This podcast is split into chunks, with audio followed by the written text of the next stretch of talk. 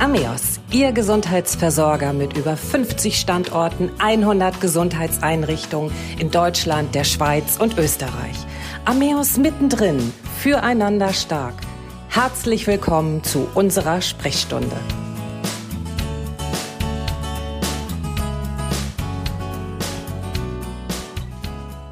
Schön, dass Sie wieder dabei sind, wo auch immer Sie uns gerade hören. Mein Name ist Christiane Hartung-Kollbaum und mein Gesprächsgast heute ist Dr. Burkhard Lenig, Oberarzt am Ameos Reha-Klinikum Ratzeburg und als Pneumologe Lungenspezialist. Dr. Lenig wird sich heute mit mir zum Thema Teufelskreis Atemnot COPD unterhalten. COPD ist eine fortschreitende und bislang nicht heilbare Lungenkrankheit, die sich in typischen Symptomen wie Husten, Atemnot und Auswurf äußert. Die Abkürzung COPD steht für den englischen Begriff Chronic Obstructive Pulmonary Disease, was so viel bedeutet wie chronisch obstruktive Lungenerkrankung. Insbesondere die Atemnot löst bei vielen Betroffenen große Ängste aus.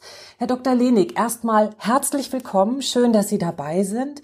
Und dann gleich mit der Tür ins Haus. Was genau ist COPD und was unterscheidet COPD von Asthma? Die COPD ist eine der beiden wesentlichen oder wichtigen obstruktiven Atemwegserkrankungen. Und obstruktiv heißt Verengung. Und ich ähm, verwende da gerne ein Beispiel. Jetzt wird es Sommer. Wenn Sie im Garten ähm, in einen Wassereimer mit dem Gartenschlauch ähm, Wasser einlassen, dann ist der, sagen wir, in zwei Minuten voll. Jetzt kommt der Nachbar, stellt sich aus Versehen auf den Gartenschlauch, dann macht er eine Obstruktion und dann ist der Gartenschlauch äh, so äh, strömungslimitiert, dass der Wassereimer in der gleichen Zeit vielleicht nur viertelvoll ist. Und das merkt derjenige, der den Gartenschlauch nutzt, um den Wassereimer vollzulassen, genauso wie der COPD-Patient es merkt, dass nicht mehr genug Luft strömt und äh, er eine schwere Atemnot hat. Und jetzt, wenn der Nachbar dort auf dem Gartenschlauch stehen bleibt, dann würde das dem Bild einer COPD entsprechen. Wenn er wieder runtergeht, dann wäre das typisch für ein Asthma bronchiale. Das heißt, diese Obstruktion, die Verengung ist reversibel. Mit anderen Worten, wir haben es bei der COPD um eine chronische Verengung der Atemwege zu tun, die nur moderat sich behandeln und verbessern lässt mit Medikamenten, während wir es beim Asthma um eine Erkrankung ähm, es sich um eine Erkrankung handelt, die äh, von ihrer Art her eher reversibel ist. Das heißt, wenn wir eine Belastung haben durch Allergene zum Beispiel, dann haben wir Atemnot und wenn die wegfällt oder wir ein Medikament nehmen, dann bessert sich das wieder. Nun hat ja COPD nicht unbedingt so ein einheitliches Krankheitsbild. Sie haben es jetzt gerade erklärt an der Atemnot. Ähm, aber nicht jeder Mensch, der eben chronischen Husten oder eben diese Atemnot hat, hat COPD. Ähm, wie entsteht sie genau? Was, was sind die Risikofaktoren, die diese Krankheit begünstigen? Also es gibt ja eine Definition ähm, einer Expertengruppe, die international arbeitet. Das ist die sogenannte Gold-Gruppe. Und die geben immer Statements heraus und beschreiben die Erkrankung und die sagen eben, dass es bei der COPD sich um eine häufige, vermeidbare und behandelbare Erkrankung handelt, ähm, die durch verminderte Atemströmung und dauerhafte Atemwegssymptome ähm, charakterisiert ist. Und dann kommt der wesentliche Passus, die Atemwegs- und oder Lungenveränderungen sind bedingt durch schädigende Partikel, in Klammern Stäube oder Gase. Und es gibt zwei wesentliche Entitäten oder äh, Erscheinungsbilder. Das ist einmal eine Erkrankung, die vorwiegend die Atemwege betrifft und sich in einer Bronchitis äußert und in einem zweiten Erkrankungsbild, die zu einem Lungenemphysem, zu einer Blählunge führt. Und das sind äh, auch dann unterschiedliche Beschwerden, die die Patienten haben. Der Patient mit der überwiegend chronischen Bronchitis, ist in der Regel eher übergewichtig. Er hustet und pustet. Es hört sich alles ganz schlimm an aber er ist nicht so stark eingeschränkt hinsichtlich der Atemnot und der Belastungsmöglichkeiten. Während der Patient mit dem Emphysem eigentlich wenig Husten und wenig Auswurf hat, dafür aber hochgradige Atemnot. Er muss unglaublich viel atmen, um den Sauerstoff äh, in der Lunge hoch zu halten und ähm, im Blut hochzuhalten und verbraucht daher unglaublich viel äh, Energie. Und diese Patienten sind in aller Regel eher untergewichtig und extrem schlank. Das sind die beiden Extrempunkte und ähm, der typische Patient mit der COPD ist, bietet eher ein Mischbild. Welche Rolle spielt das Rauchen bei COPD? Ja, jetzt sind wir bei den Ursachen in Mitteleuropa und äh, hier also auch in Deutschland muss man davon ausgehen, dass etwa 80 Prozent der Patienten, die eine COPD erleiden, Raucher sind. Das heißt, man könnte es eigentlich verhindern. Ja, man könnte es verhindern, aber die Patienten leiden ja erst an dieser Erkrankung oder merken, dass etwas nicht stimmt, wenn die Lungenfunktion schon zu einem erheblichen Grad eingeschränkt ist. Und äh, dann äh, ist die Erkrankung weit fortgeschritten und nimmt ihren Verlauf. Man kann das noch abmildern, aber um das zu vermeiden, müsste ähm, praktisch äh, das Rauchen gar nicht erst begonnen werden. Das heißt nun aber nicht, dass jeder Raucher eine COPD bekommt. Das sind vielleicht nur 20 Prozent. Aber eben 80 Prozent aller Patienten mit einer COPD sind Raucher. Es gibt auch andere Schadfaktoren, die eine, zu einer COPD führen. Das sind einmal anlagebedingte und oft schon in der Kindheit einsetzende Bronchitiden. Ähm, es ist eine Rauchexposition in anderen Regionen, zum Beispiel beim Kochen, äh, wenn keine Abzüge da sind und ähm, es Feuerstellen sind ohne Kamin. Das trifft äh, in Mitteleuropa eher wenig zu. Es war früher in hohem Maße auch Staub im Bergbau. Und heutzutage müssen wir sagen, dass auch sogenannte irritative Staubbelastungen in den Tierhaltungsanlagen, in diesen riesigen äh, Mastanlagen eine Problemlage hinsichtlich der Entwicklung einer COPD darstellen, ebenso wie auch äh, zum Teil in der Getreidelagerung in diesen riesen Sila, Siloanlagen. Das kennen wir aus Kanada, dass dort eben auch ähm, das zu einer COPD führen kann. Also letztendlich ist die Landluft, wenn man das so will, in dem Fall tatsächlich nicht immer die beste, wenn es dann eben ähm, in die Schweinemast oder äh, sonst wo geht. Ähm, in unserem Vorgespräch haben wir beide oder hatten Sie mir erzählt ähm, von der Studie, die mal gemacht wurde, Hamburg-Erfurt, der Vergleich. Können Sie uns dazu noch näher etwas erläutern? Ja, also erstmal möchte ich noch eins ergänzen. Feinstaub ist natürlich auch ähm, neben vielen, vielen anderen schädigenden Faktoren eigentlich unser wichtigst, einer unserer wichtigsten Umweltschadfaktoren und der ist natürlich in Städten besonders hoch. Ne? Mhm. Ähm, so, aber jetzt äh, zu dieser Studie, das war Anfang ähm, der 90er Jahre, als ähm, die äh, Wiedervereinigung ähm, erfolgte, hat man eine Studie gemacht zur Häufigkeit von Asthma und COPD in Erfurt. Das ist eine Tallage, Talkessellage und ähm, typische Braunkohlefeuerung noch zu der damaligen Zeit. Und ähm, die andere Stadt war Hamburg, eine typische norddeutsche Stadt, überwindig, ähm, aber ähm, mit einer ähm, ganz anderen ähm, Struktur in der Lebenshaltung. Und zwar ähm, hat man festgestellt, dass in Hamburg überwiegend die Patienten an Asthma oder häufiger an Asthma erkrankten als an COPD. Und in Erfurt war der Anteil der COPD-Patienten wesentlich höher von der Symptomatik als der der Asthma-Patienten.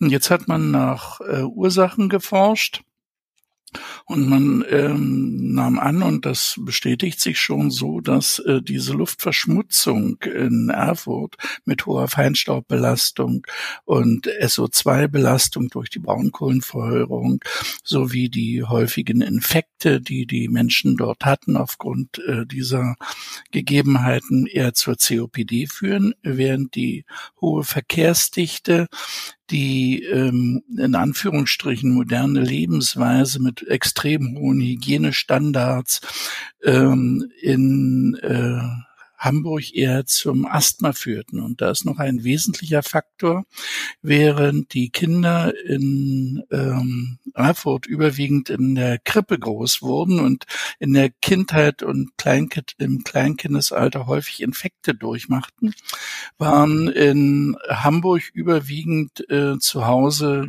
erzogene Kleinkinder da, die überbehütet und äh, versorgt äh, von ihren Müttern gegen alle schädigenden Ereignisse abgeschirmt waren. Und das zeigt sich heute, dass das Immunsystem natürlich auch lernen muss und dass das eine Ursache sein kann, dass wenn eine konsequente Allergenvermeidung in solch äh, jungen Jahren ähm, dass das durchaus äh, für das Immunsystem dahin äh, negativ Auswirkungen haben kann, dass dann ähm, verstärkt ein Asthma auftritt. Das bedeutet eigentlich, ähm, wenn ich also das Immunsystem ständig unterfordere, können sich Allergien entwickeln. Wenn aber ständig das überfordert wird, indem sich auch ständig Infekte entwickeln, eben in den Kitas, ähm, kann es dann irgendwann später zu COPD führen.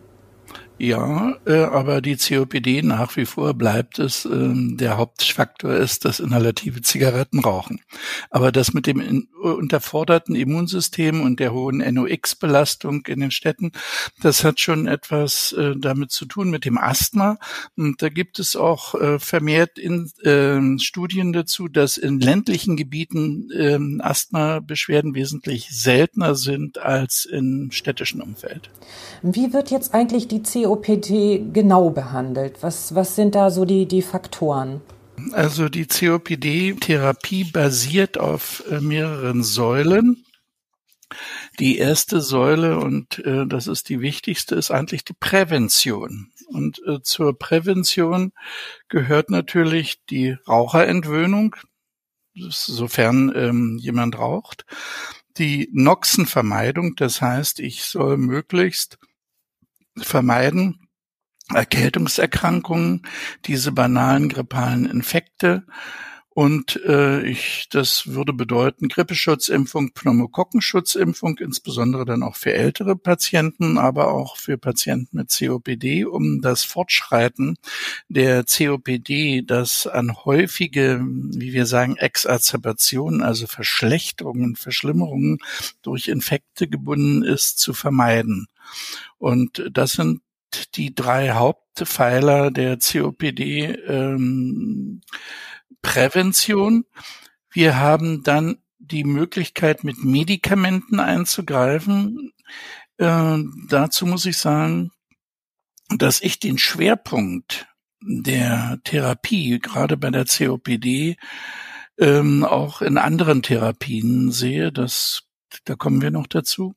Also an Medikamenten stehen uns zwei verschiedene äh, Medikamententypen zur Verfügung, die langwirksam zu einer Bronchialerweiterung führen. Das äh, sind einmal die sogenannten Sympathikomimetika, die also an Rezeptoren andocken und zu einer Erweiterung der Bronchien aktiv führen. Und das andere sind Medikamente, die äh, im Wesentlichen die Verengung der Bronchien verhindern. Und diese Kombination finden wir heute in den meisten gängigen ähm, Kombinationspräparaten zur Behandlung der COPD. Die inhalierbaren Corticosteroide, also das inhalierbare Cortison, ist eigentlich nach neueren Erkenntnissen vor allen Dingen für höhergradige Schweregrade des Asthmas, bei häufigen Exazerbationen und vor allen Dingen bei asthmatischen Komponenten, die durchaus vorkommen können, sinnvoll. Dazu gibt's natürlich dann schleimlösende Medikamente bei ähm, Infekten, die nicht viral sind, also nicht durch Viren hervorgerufen, sondern durch Bakterien mit gefärbtem Auswurf, eitrigem Sputum, ähm, könnte man dann auch Antibiotika. Das heißt, medikamentös, wenn ich da, da noch einmal eingreifen darf, medikamentös gibt es Möglichkeiten, das Ganze zu erleichtern. Ähm, COPD ist ja nicht heilbar, aber man kann, kann dem Betroffenen das Leben erleichtern. Gibt es also auch durch die Möglichkeit, ich sage jetzt mal, ähm, Muskelaufbau zur Atmung irgendwie das Ganze auch noch zu verbessern? Genau, da wollte ich jetzt noch drauf hinaus. Ich müsste jetzt noch kurz ergänzen, dass natürlich äh, Cortison in Tablettenform ähm, als Kurztherapie über einen bestimmten Zeitraum bei einer Exazerbation durchaus sinnvoll ist, aber nicht unbedingt als Dauertherapie. Und jetzt kommen wir zu den anderen Therapien. Das ist die dritte große Säule, die besteht im Wesentlichen aus Physiotherapie und Training. Also das Training, körperliches Training, das zeigen viele Studien, dass das ähm, Überleben der COPD-Patienten äh, eine Korrelation zu ihrer Fitness aufweist. Ähm, da gibt's eine sehr schöne Studie von Herrn Watz äh, und ähm, Herrn, äh, ein anderer Autor fällt mir jetzt gerade nicht ein, ähm, die zeigt, dass es da einen Zusammenhang gibt. Weiterhin ist es wichtig, dass die Patienten geschult werden, ähm, dass sie mehr über ihre Erkrankung wissen, denn viele Patienten wissen gar nicht, was die Inhaltsstoffe ihrer Medikamente sind. Die können damit gar nicht richtig umgehen. Sie müssen geschult werden, dass sie ähm, wissen, wie ihre Inhale, ähm, Inhalationsgeräte zu nutzen sind, also diese kleinen Devices, mit denen man diese äh, Medikamente einatmet. Weiterhin ein entscheidender Faktor ist die Physiotherapie, also Atemtherapie, dass die Patienten lernen, Atem erleichternde Stellungen zu haben, die Atemhilfsmuskulatur zu nutzen und dass sie wissen, wie sie mit ähm, Anfällen von Luftnot und äh, Situationen nach Belastung mit viel Luftnot umgehen. Und natürlich ist auch eine Ernährungsberatung wichtig, weil ein Teil der Patienten, die im Wesentlichen der Bronchitis-Gruppe zuzuenden ähm, rechnen sind, die haben ja hauptsächlich ähm, ein Übergewicht. Und andere Patienten, äh, die eher in diese Emphysem-Gruppe fallen, haben ein erhebliches Untergewicht. Und da gibt es also Erkenntnisse, dass ähm, das Überleben der Patienten verbunden ist mit ähm, der Abmagerung, also einer sogenannten Kachexie nennt man das, einer Unterernährung. Es hängt damit zusammen, dass insgesamt äh, beim Emphysem ja ein Abbau der Lunge vonstatten geht und ebenso führt dieser Prozess oder ist die hohe Atemarbeit, die die bewältigen müssen, dann auch äh, ein Faktor, dass die dann äh, sehr stark unterernährt sind. Ja.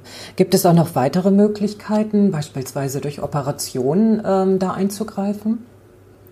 Ja, ähm, das ist inzwischen ähm, wieder zum Teil verlassen. Also wenn ein Emphysem da ist mit großen Blasen, dann kann man ähm, dort chirurgisch tätig werden und diese großen Blasen entfernen. Man hat in den 90er Jahren sehr stark äh, auf diese operativen Maßnahmen der Verkleinerung der Lunge äh, gesetzt, um ähm, durch diese Verkleinerung der Lunge wieder äh, eine höhere eine Straffung der Lunge praktisch äh, zu erreichen und dadurch äh, wieder eine bessere Atmung. Heutzutage gibt es Möglichkeiten, einer äh, nicht-invasiven Volumenreduktion, wie wir das nennen, oder endoskopische äh, Lungenvolumenreduktion, ähm, dass man Ventile einsetzt in bestimmte Zuführungen zu Lungengebieten, die sehr stark äh, zerstört sind, äh, um dann dort äh, zu verhindern, dass diese Lungenbezirke äh, andere Teile der Lunge bedrängen und die Lunge wird dann dadurch verkleinert, dass die Luft durch dieses Ventilsystem raus kann, aber nicht wieder rein. Das betrifft allerdings nur eine relativ überschaubare Gruppe von Patienten, denn die Voraussetzung ist, dass die Grenzen zwischen den einzelnen Lungenlappen relativ dicht sind und ähm, dass die nicht eine produktive Bronchitis haben, weil es sonst zu Vereiterungen hinter diesen Ventilen kommen kann. Das heißt, die Behandlung ist letztendlich auch immer individuell, muss dann ja. auf den Krankheitsverlauf ähm, ähm, genau abgestimmt werden. Sie haben vorhin auch gerade angesprochen, dass die Fitness eine große Rolle spielt. Ähm, das auch in Bezug auf die Lebenserwartung. Wie, wie kann man das ähm, genau definieren? Wie ist die Lebenserwartung bei COPD-Patienten? Wie stark ist sie eingeschränkt?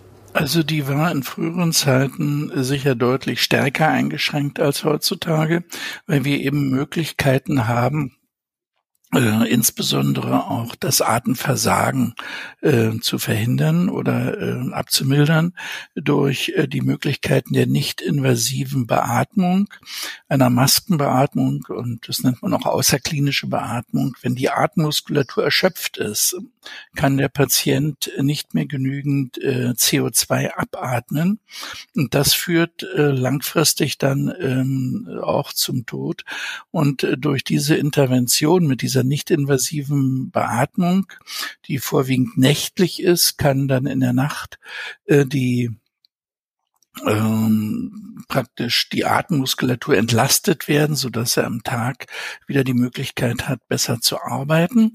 Und äh, eine, eine wesentliche andere Säule der ähm, apparativen Therapie ist die Sauerstoff-Langzeittherapie, äh, die äh, bei den Patienten, die an einer chronischen Sauerstoffuntersättigung leiden, dass man den Sauerstoff zuführt und dass sie da A äh, belastbarer werden und B ist auch nachweislich für die Patienten, die das benötigen, eine äh, Sauerstoffgabe über mindestens 18 Stunden am Tag verbunden mit einer äh, Abnahme der Sterblichkeit. Ähm, ganz zum Schluss würde ich gerne noch mal so auf die Ängste zu sprechen kommen. Ähm, diese Atemnot löst natürlich Ängste bei den Betroffenen, Betroffenen aus. Sie fürchten zu ersticken. Wir haben eben gerade schon das genauer erläutert, was, was man tun kann, eben um das zu unterstützen, auch die Beatmung. Aber diese Ängste, was raten Sie Betroffenen, wie sie mit den Ängsten umgehen sollen? Ähm, kann man da bestimmte Techniken erlernen dazu? Ähm, gibt es auch bei Ihnen im, im Reha-Klinikum Möglichkeiten der Therapie? Ähm, also alleine nur wirklich auch bezogen auf die Ängste ähm, den Betroffenen zu helfen. Ja, selbstverständlich. Ähm, da kann man durchaus Interventionen haben und machen. Ähm, alle Patienten, die hier zu uns kommen, haben auch die Möglichkeiten, in Gesprächsgruppen ähm, über dieses Thema zu sprechen. Sie haben die Möglichkeit, mit äh, Psychotherapeuten über ähm, eine äh, entsprechende ähm, mehrstündige, wenn es sein muss, Möglichkeit äh, des Gesprächs, ähm, das zu äh, thematisieren. Ein Teil der Patienten, das kommt dazu, ähm, ist depressiv der COPD-Patienten, weil letztendlich all das, worüber wir jetzt gesprochen haben, Husten, Auswurf, verminderte Belastbarkeit, ständige Atemnot, einmal zu sozialer Desintegration führt und zum anderen auch zu einer depressiven Entwicklung. Und ähm, da kann man durch Psychotherapie, auch ambulante Psychotherapie äh, gegensteuern und äh, letztendlich ähm, ist es ähm, wichtig, dass man äh, versucht, die Patienten doch auch aktiv zu halten, dass man ihnen ermöglicht, ähm, am Leben teilzunehmen.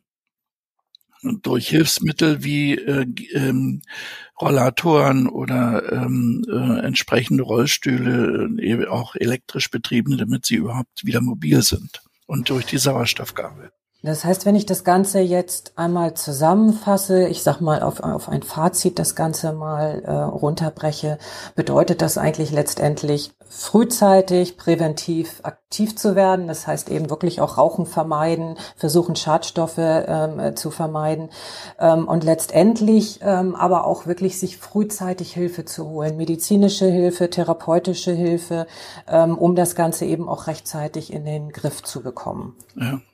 Die überwiegende Mehrheit der Patienten, die bei uns mit dieser Erkrankung zur Rehabilitation kommen, äh, hat etwa mehr, hat mehr als 50 Prozent der Lungenfunktion schon äh, verloren. Und das ist viel zu spät für eine Rehabilitation. Eigentlich äh, müsste das auch ambulant durch ambulante Möglichkeiten viel früher einsetzen. Das heißt dann rechtzeitig eben den Pneumologen, den Lungenspezialisten aufsuchen, sich Hilfe suchen und äh, der Krankheit dann entgegentreten und ja. versuchen, das Ganze einzudämmen, wenn man so sagen will.